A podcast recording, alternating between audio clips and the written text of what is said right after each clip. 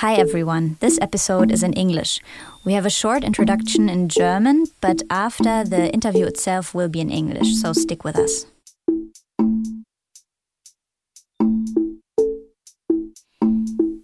Der Lieferdienst Gorillas wird in der Start-up-Welt für sein schnelles Wachstum gefeiert. Gleichzeitig streiken die FahrerInnen und beklagen schlechte Arbeitsbedingungen.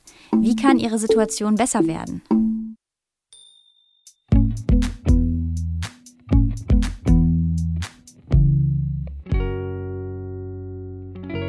Willkommen bei Solidarität, was können wir tun? Wir stellen in diesem Podcast Menschen und Initiativen vor, die sich für ein bestimmtes Thema einsetzen. Ich bin Eva und mit dabei ist auch Vince. Hey Vince. Hi Eva. Ich habe ehrlich gesagt ähm, noch nie bei Gorillas bestellt und du? Nein, ich auch nicht, aber ich sehe in letzter Zeit viele Rider auf den Straßen hier. Ja, und ich ähm, habe hier vor allem richtig große Plakate gesehen in Leipzig und dann irgendwie gemerkt, aha, das ist wohl äh, ein Ding und ähm, habe jetzt gemerkt, okay, das ist ein Startup, was super schnell gewachsen ist, inzwischen in rund 20 Städten in Deutschland und auch schon in anderen europäischen Ländern ist. Ähm, die Idee dahinter ist, das ist nicht ein Lieferdienst wie Lieferando, wo man gekochtes Essen bestellt, sondern es geht um Lebensmittel so wie aus dem Supermarkt, die innerhalb von zehn Minuten geliefert werden sollen. Für eine kleine Gebühr, zum Beispiel, wenn man mitten beim Kochen ist und eine Zutat fehlt oder wenn man eben faul auf dem Sofa liegt und auf irgendwas Bestimmtes Bock hat und zu faul ist, nochmal rauszugehen. Gorilla sind nicht die ersten, die das machen. Es gibt zum Beispiel auch Delivery Hero und Flink. Aber Gorillas ist gerade sehr sichtbar äh, bei uns in Leipzig mit fetten Plakatwänden und in der Presse mit negativen Schlagzeilen auch. RiderInnen streiken wegen schlechter Arbeitsbedingungen. Diese Woche kam die Nachricht, dass der Berliner Senat ein Bußgeldverfahren eingeleitet hat, äh, weil der Arbeitsschutz verletzt wurde. Wie können die Arbeitsbedingungen für die LieferfahrerInnen besser werden und wie mobilisieren und organisieren sie sich? Darüber sprechen wir in dieser Folge mit Jascha vom Gorillas Workers Collective und Mo von einer Art Gewerkschaft, kann man glaube ich so sagen, von Lieferando-Riderinnen. Ähm, Hi, Jascha und Mo. Hi. Hallo. We decided to do the interview in English since a lot of the riders are also non German speaking, and um, we thought this would reach more people and also is more comfortable for our guests to answer in English. So let's start. Um, the strikes in Berlin have been going on for weeks now. How's the situation currently? Are you still striking? Yeah, to put it short, that's um, I would say it's some sort of misconception that there is um, a regular strike uh, happening on every single day. These are events um, that have been self organized. Uh, there have been strikes occurring um, spontaneously in the past weeks, but it's not like uh, the way uh, we all um, understand the union strike. Like it's not that uh, like a union or something called out a strike and we are uh, and all the workers in Berlin are not working every single day. It's more of um, spontaneous actions. Some like one or two were planned more in advance, but the rest happened in literally like ten minutes. So in the past two weeks, uh, there haven't uh, been any um, specific strike actions, blockades, whatever you want to call it. But yes, there is of course always movement. Okay. Have there been any reactions or consequences from the company so far? Mm, that's a complicated question. Um, directly, I mean, no one has been officially fired, or um, there have maybe been some individual cases of uh, warnings uh, sent out for uh, not um, attending a shift and instead of instead striking. I think there was been like one or two cases of that, but most people have not had any direct consequences from striking. On the contrary, though, we have noticed a trend where the company uh, tries to find other causes to punish uh, people who have been openly uh, supporting these actions. Um, Mo, can you maybe frame it a little bit from your experience with Lieferando? And as I understood, you are a type of union for riders. Can you maybe say something about that? Since when have you been organized? Um, and I guess it's the same uh, problems you are criticizing as now the Gorillas workers do. Uh, yeah, like in uh, February uh, this year, there was a big snowstorm in Berlin, and this is where basically uh, most of the riders, not all uh, companies, but most of the riders in Berlin have been striking. And these, uh, as Jascha pointed out, are spontaneous strikes. Uh, they are not uh, like upfront planned uh, union strikes um, to reach, for example, a collective agreement. We are far from uh, trying to reach for a collective agreement because, as you mentioned in the introduction, we are struggling to get the bare minimum what the law is uh, basically um, giving us and what we are deserved by the law. So basically, all these um, spontaneous uh, strikes come from violations um, of laws.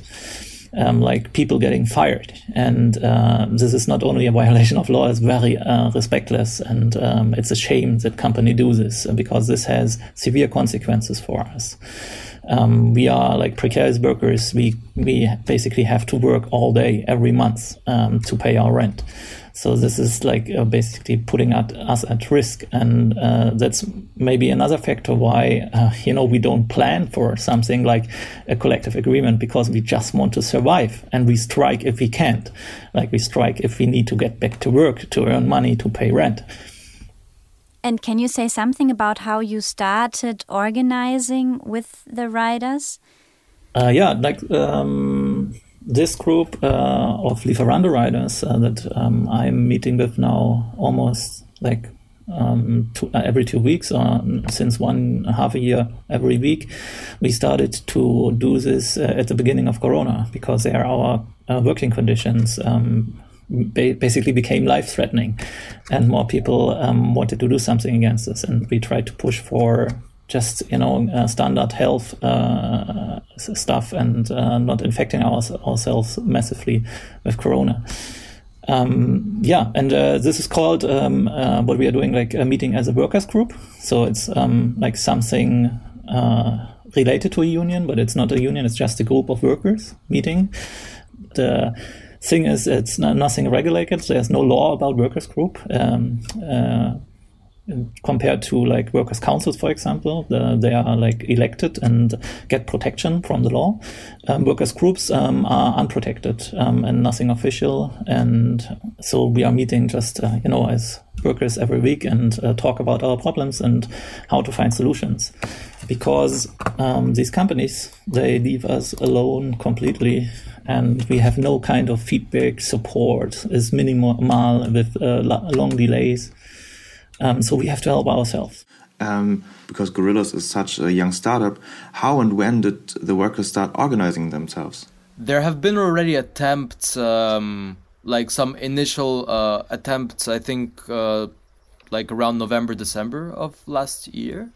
I mean uh, the way we actually personally don't really know like uh, the workers at gorillas we don't really know when gorillas actually started operating and when did they like like there's no clear dates for that. It seems like the company started operating in may but maybe it has actually been in august that the first warehouse opened i mean that's not all clear but we know that they started growing by late september october and started like literally like hiring new riders uh, and uh, opening new warehouses around um, mid October or so. And I think it took about one or two months for people to um, understand uh, that there are some things that are really, really wrong with this company, with the working conditions, with uh, complete disrespect for the workers. And there have been attempts already in December of like, there were um, attempts at like meetings with uh, management. There was an open letter that was um, prepared on January 18th, um, sent to management to say like we demand this, this, and this. Uh, there were like four or five points, like in terms of equipment, um, uh, payment on time, uh, shift scheduling, and uh, at the end, it's a, a threat. Like the workers uh, that were working there at the time threatened that we're gonna that they're gonna start a unionization process. It took a formal turn. Um, in early February after the the big snowstorm that we experienced, and that's when like uh, the workers collective was actually founded, established when we started having regular meetings, um, and basically growing ever since into what we are right now. And are your two groups collaborating, maybe also with people from other delivery services? Yes, um, of course I mean, we wouldn't be where we are now if we would not exchange experiences and uh, contribute to like also like a lot of like people from Lieferando and other companies, uh, like workers from other companies, also uh, had major contributions to our work. And of course, we are not just like some. Uh, we are like a group of workers uh, at Gorillas, but we also rely on support from a lot of other um, organizing efforts. You know, it's. Um, we need, always need to exchange experiences and knowledge in order to grow, in order to advance. Um, yeah. Okay. Um, in Leipzig, a local group uh, for the delivery union of uh, Freie Arbeiter Union has just prevented a rider from being fired. Uh, he was part of the union group. How big is the fear of riders uh, being fired, and how does this affect the strikes? Um, I guess I'll answer that first. Um, yeah, it has an important effect, of course, because um, a lot of people, well, most people are on probation. I mean, we have the six month probation period in which uh, we, like the company Gorillas, has been known to um, fire people who are critical of the company during their probation, and the company is not afraid to, like, use this opportunity to get rid of as many people as possible who will, uh, in the long term, prevent the company from achieving, from getting its next uh, investment uh, round uh, going. So, yes, so that's a major fear that people um, have. The recent strikes have actually showing, uh, shown that uh, the workers have less to fear.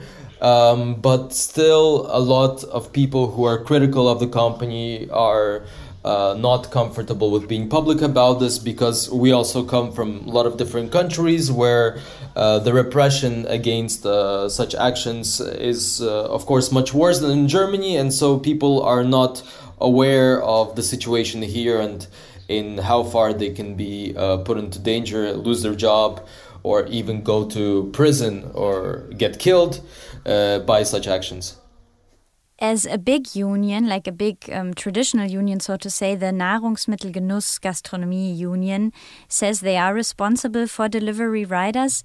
Is it an option for you um, and the colleagues you know to join these types of unions, or is it a completely different reality? For sure, like anybody, uh, it's a basic democratic right, you know, in the federal law, like in the Grundgesetz, um, there is a um, Koalitionsfreiheit or Vereinigungsfreiheit. So, um, uh, workers can do what they want. They can uh, do their own coalition, their own Vereinigung, um, as, for example, the Gorillas Workers Collective is doing, basically. Um, they can join any coalition, um, which unions are, which are like a special kind of coalition. Um, so everybody is free to join a union or not and these unions decide themselves if they are like responsible for these workers. So what uh, basically ha- happened or is relevant for um, us, uh, me as a Lieferando rider, the NGG thinks uh, or defines uh, itself as being responsible for me as a, a, restaurant delivery worker. But um, Jascha, for example, or the Gorilla and the Gorilla riders, um, the Gorilla delivery workers are nowadays represented by another union called uh, Verdi. And uh, these unions decide themselves um, for whom they define as um, their organizational area. So uh, we have the choice um, to join whatever union, but not all unions are responsible for um, all workers. And uh, to add to that, it's actually a recent thing that uh, Verdi talked to N, uh, to NGG and decided to take on responsibility for us to represent us, it's also like kind of alienating in the end because I mean people who work at Lieferando or Wolt are like represented by NGG and those who are doing like supermarket delivery are represented by Verdi. But the thing is we are all literally in the same position and it's um it's like it's kind of like device uh, it's uh, yeah it's divisive what they're doing in the end i mean we would prefer to work with as many unions as possible, but it's hard to organize with other riders who are suffering from the same things when they are when there's more than when the unions are spread like divided across these um, invisible borders. You know. Yeah, yeah, of course. Um, our last question for today, but I think it's for our uh, listeners a very important one. Is there anything each of us can do for the working conditions of the riders, especially when we are the customers? One thing that we uh, regularly tell people who ask such questions is if you do order and you live. Um, I don't know, on the fifth floor without an elevator or the tenth floor without an elevator, then please come down. This especially goes like for these uh, ultra fast deliveries, like from like Gorillas and uh, whatever Flink and so. Because I mean, it's worth to say for everyone that they should like at least come down half the way, but especially for us since we're carrying like ten to fifteen to twenty kilograms on our backs, and that the promised time is ten minutes, so it doesn't make sense like uh, to not be expecting someone to come if the delivery is going to be arriving like in a few minutes uh, so the person can prepare really well. And um, always tip in cash. Okay. Uh, we think uh, you want to add something? Oh just uh, it's the same for Lieferando. Um, okay. it's uh, maybe not as, as time pressing like the time factor at Gorillas is more insane it's really for me it's inhumane but it's basically the same. If you just order something, don't expect it to be there. You know what the company tells you. It's basically lies, and it's just putting pressure on us. So just you know, chill. You're going to get your stuff, but maybe in an hour. So relax. You know, you're at home. And yeah, if you are at home and you want something in time, and it might be handy if uh, you actually um, answer when we ring the bell, or if your door is open, so we don't, you know, pass by your door. Um, so something like this, you know, basic human social interaction. If you expect somebody just be in the door and, or maybe come down, yeah, it would be nice. Yeah, and the other All thing, right. like um, what I really have to would have to add is, um, yeah, you can basically ask riders when they're standing uh, uh in front of you, um, ask them, hey, uh, do you know that there are messenger groups um, where you can basically um, get in touch with your colleagues and you can uh, uh, organize and you can um, uh, try to get uh, solutions for your problems. So try to get them into the messengers groups and in contact with um, other riders because um, just yeah on Monday another rider told me that uh, he's work was working for Lieferando for two years and he worked for one year and did not know about any messenger group, any like group meeting, any other things. He was basically completely isolated by himself. Um, and you can basically um, try to start this by asking them, "Hey, are you like in touch with a union? Are you in touch with your fellow workers? Um, you know about these workers um, chat groups and stuff." Thanks. That's a good advice. I think. Yeah, and yeah, that's the end of this episode. Uh, we thank you so so much for this conversation and for yeah your impressions. Wenn euch dieser Podcast gefällt, dann sagt es doch bitte gerne weiter und klickt auf Abonnieren, damit ihr auch die nächsten Folgen nicht verpasst. Wenn ihr eine Idee habt, welchem zu welchem Thema wir uns hier das nächste Mal widmen sollten, dann schreibt uns doch gerne eine Mail an solidaripod@gmail.com oder schreibt uns auf bei Instagram. Da findet ihr uns unter Solidaripod. Danke fürs Zuhören und bis zum nächsten Mal. Danke und thanks again, both of you.